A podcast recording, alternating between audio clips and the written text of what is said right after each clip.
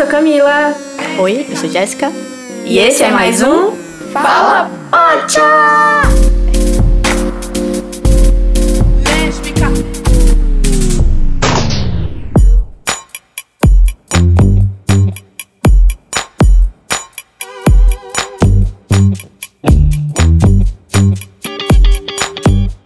Olá, todo mundo! Estamos de volta. Desculpa esse ato do nada, sem avisar, mas a gente precisou, por motivos pessoais, dar esse afastamentozinho da, do Fala Pod, mas em momento nenhum a gente parou de pensar sobre o podcast e. Fazer melhorias, porque a gente é assim, né? E visando também a próxima temporada de 2023, né, menina? Que a gente já tá chegando em dezembro. Esse é o nosso penúltimo episódio do ano. Ah, Oh. mas calma aí, é por um bom motivo. A gente vai ter esse break que a gente tá precisando, né? Todo mundo precisa do break das festas. Agora oficial, né? Oficial. Não por causa de trabalho, né, amiga? Mas agora a gente vai ter esse Eleições. break. eleições, menina, eleições. E a gente vai comunicar isso. E hoje, pra comemorar essa nossa volta rapidinha, né, amiga? A gente vai falar sobre Délio. Generation Kills.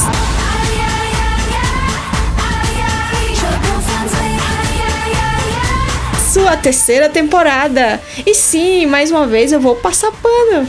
Vou sim. Amiga, é emocionada com Word. Eu tenho que. Ah, Eu vou fazer, a gente vai fazer o, o esquema Good Cop, Bad Cop. Ela é muito fã e eu vou fazer o contraponto. Tá certo? Pode ser assim. Não me julguem. Exatamente. Mas eu vou julgar.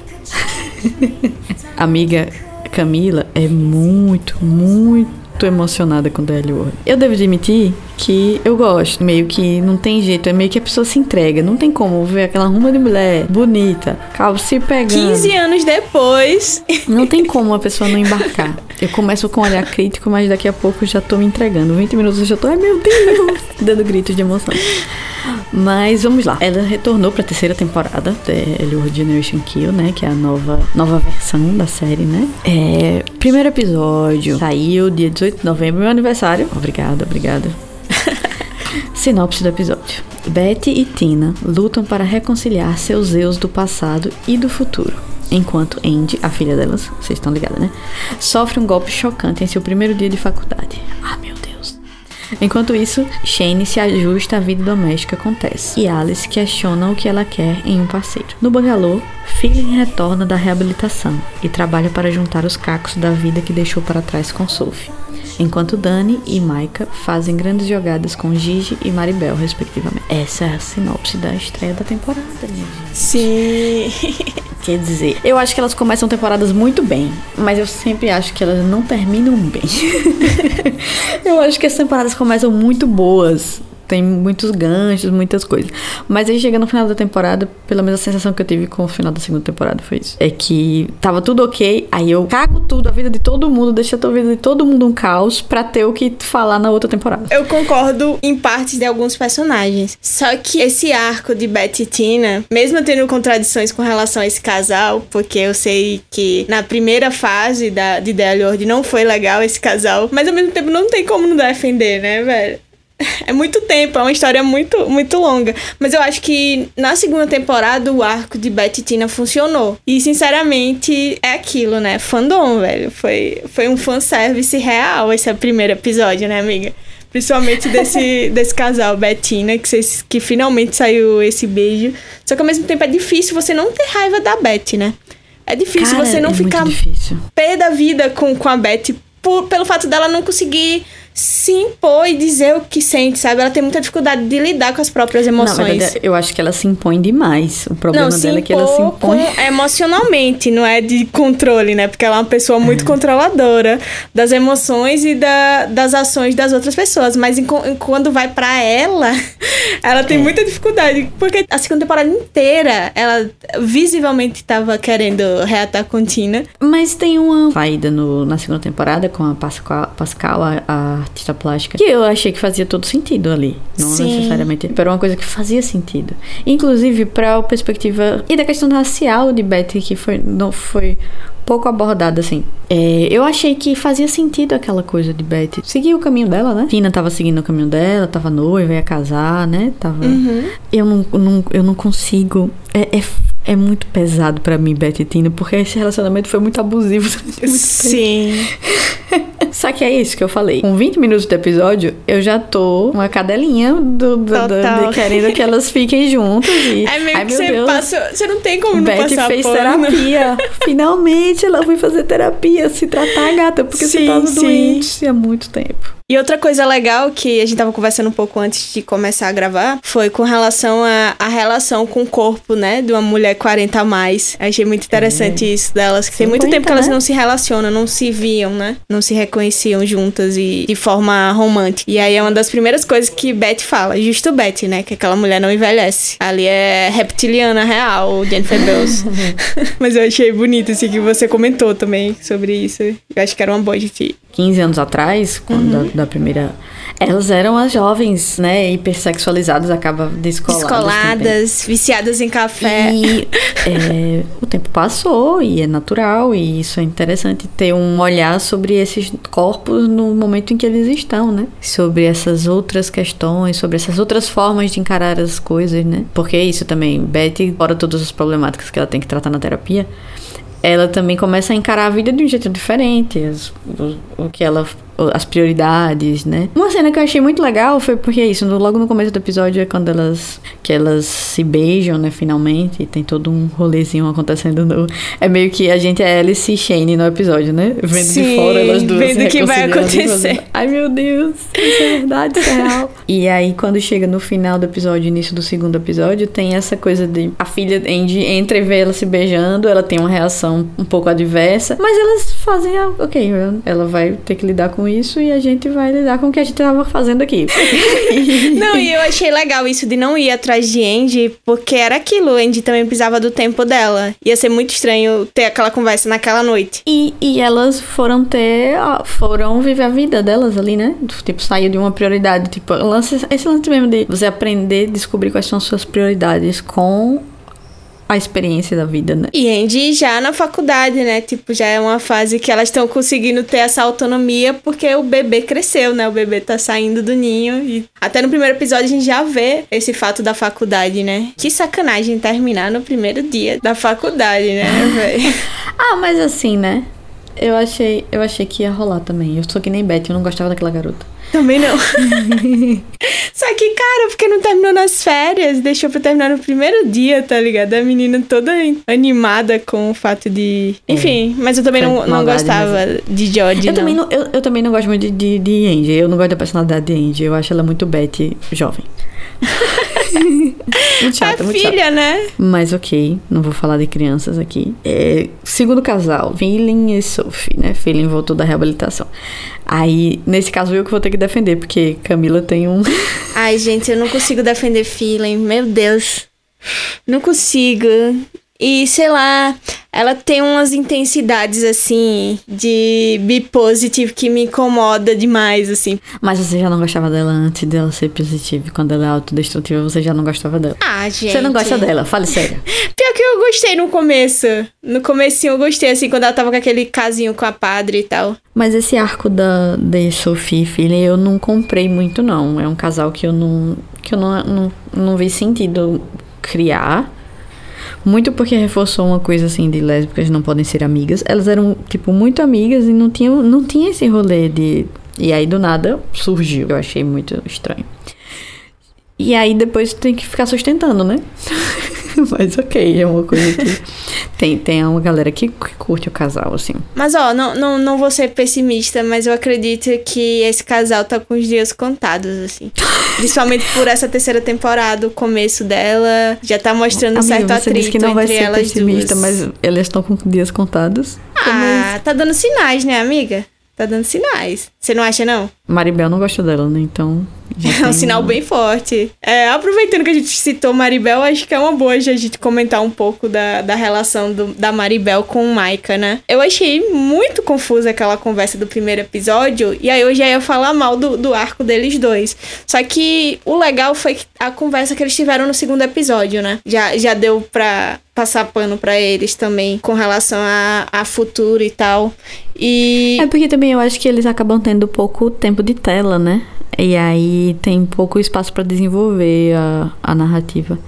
Que acabou acontecendo também com Dani e Gigi, porque era mais explícito e porque a gente já tinha um background da, da Gigi com os filhos, é tanto que é, Natalie nem apareceu, né? Net, que é a ex-namorada de Alice, ela nem apareceu nesses dois episódios, tipo, só, só por telefone, né? A gente já tem um background de, de Gigi e de Dani que faz a gente entender a situação, né? Aí pra Dani você, é... esse é o casal que não te compra? Não, é assim, eu, eu, tenho, eu tenho muita dificuldade. Eu acho que elas construíram a segunda temporada para fazer esse casal funcionar. O que eu acho o que é feliz, porque eu gostava muito da personagem de Gigi, mas Dani eu sempre tive um. Ah, Ao mesmo tempo, eu acho o Danny também com uma, uma pitada de. da personalidade que Beth tem, né? De querer controlar as coisas, tipo, pressionar para que, que, que seja muito parecido com o que ela quer, né? Com o resultado que ela quer. Tipo, essa insistência com relação a viver juntas, né? Que ela tá com Gigi desde o primeiro episódio. Foi a mesma coisa com a Sophie, né? Ela também era aquilo de casar, ela que cuidou de tudo e tal. E a Sophie não tinha voz nenhuma. E sendo que são as duas que estão casando, né? Meio que ela sempre quer colocar o sonho dela à frente de quem ela tá se relacionando. É um padrão dela. Eu, o meu maior, minha maior reclamação é que Alice tem ainda pouco tempo de tela também. Gostei também, da segunda temporada, que a segunda temporada ela tava. Sim. E até Tô. o fato de ela voltar a abordar também a, a bissexualidade, assim, mais visivelmente, né? Coisa que ela só tinha feito na, na primeira fase. É, voltou, foi, começou a abordar outras coisas. E é, esse é um, mais uma crítica minha em relação a, a Beth e Tina, porque quando Beth e Tina estão no rolê, só falam delas duas. E aí as outras ficam todas pra trás. E aí isso leva a gente pra quem? Shane.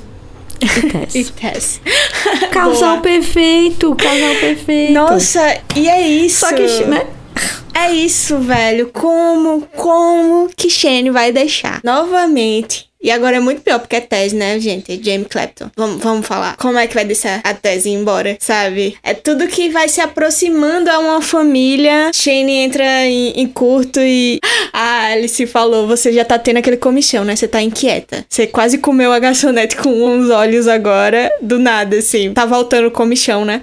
E aí ela começa a gaguejar e tal. E, e eu acho que aí é os momentos que a Shane volta a ser o lado imaturo dela. Só que, tipo, tá visível incrível. A Alice conhece, conhece ela há mais de 20 anos, sabe? Tipo, sei lá, uma amizade de 5 anos, você já consegue ver alguns padrões dos seus amigos. Imagine 20 anos, sabe? E Shane e Alice são meio que uma dupla, né? Elas são muito mais próximas, inclusive na vida real. Que elas, assim como eu e a Jéssica, também tem um podcast muito legal chamado Pants. Se, se, se quiserem ouvir, é, é, divagações, assim. Eu gosto de ouvir é, lavando prato, porque é divagações mesmo. Elas se perdem no, no no tema, é muito engraçado. Parece um pouco com a gente, né? É, menina, e do nada eu fui comentar sobre Alice Shane.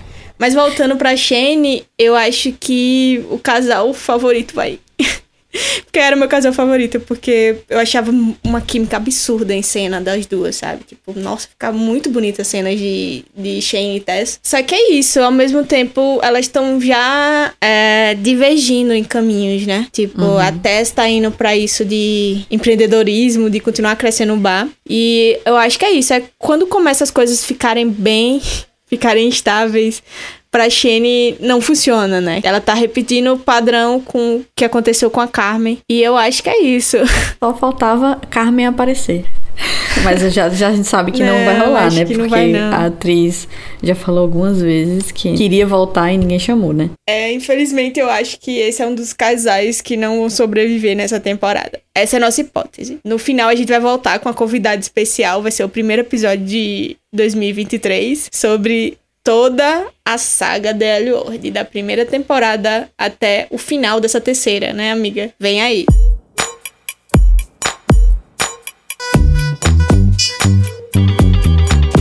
Então, gente, esse é nosso resumo. A gente acredita que Tina e Beth vai ser a principal narrativa desse, dessa temporada. São minhas hipóteses, viu, amiga? Depois você disse se concorda. Os casais que vão separar, eu acredito, que é Phil e Sophie e Shane e Tess. Porque Shane, comichão, como diz a Alice, vai voltar. E vem aí a Shane, porra louca de novo, hein, amiga? Vem aí, eu acredito que vai vir. Que é a mistura de amor e ódio pro Shane eu tenho.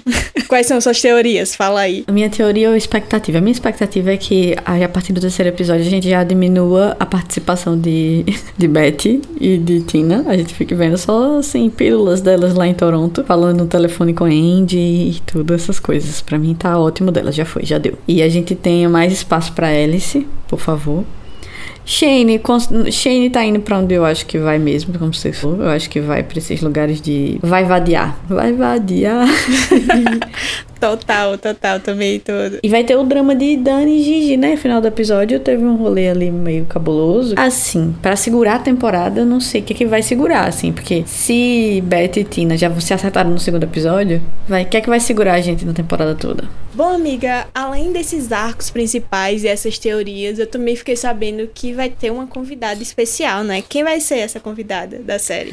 Então, acho que saiu no Twitter algumas, algumas coisas, mas pelo que eu vi, tá confirmada a participação de Fletcher. Que é cantora, não sei se vocês estão familiarizados com o nome, não sei, vai ser uma loucura essa temporada, eu acho.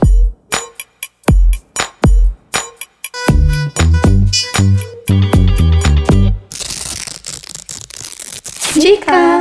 E a gente voltou pra dica, mas hoje a gente vai fazer uma coisa diferente. A gente tá querendo fazer um episódio especial de Natal. E para isso, a gente precisa da ajuda de vocês. A gente tá analisando alguns filmes de Natal, mas até agora nenhum, assim, que a gente gostou, né, amiga?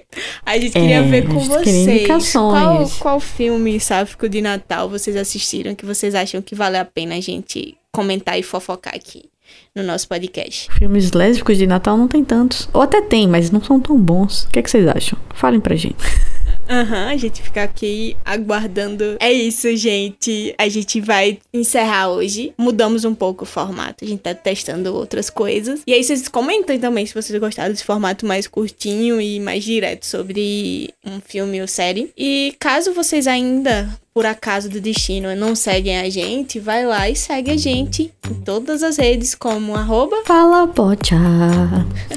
é isso, gente. Muito obrigada. Lembrando que esse é o nosso penúltimo Fala Pocha do ano. Mas próximo ano também a gente volta com tudo e com esse especial robusto sobre toda a saga DL World com uma convidada especial, né, amiga? Que a gente não vai revelar agora. Fica pra 2023. É isso, gente. Beijo. Valeu, Tchau. beijos. Tchau. Fala Pote é feito por Roteiro e apresentação Camila Pedrosa e Jéssica Araújo. Edição e mixagem Ada Viana.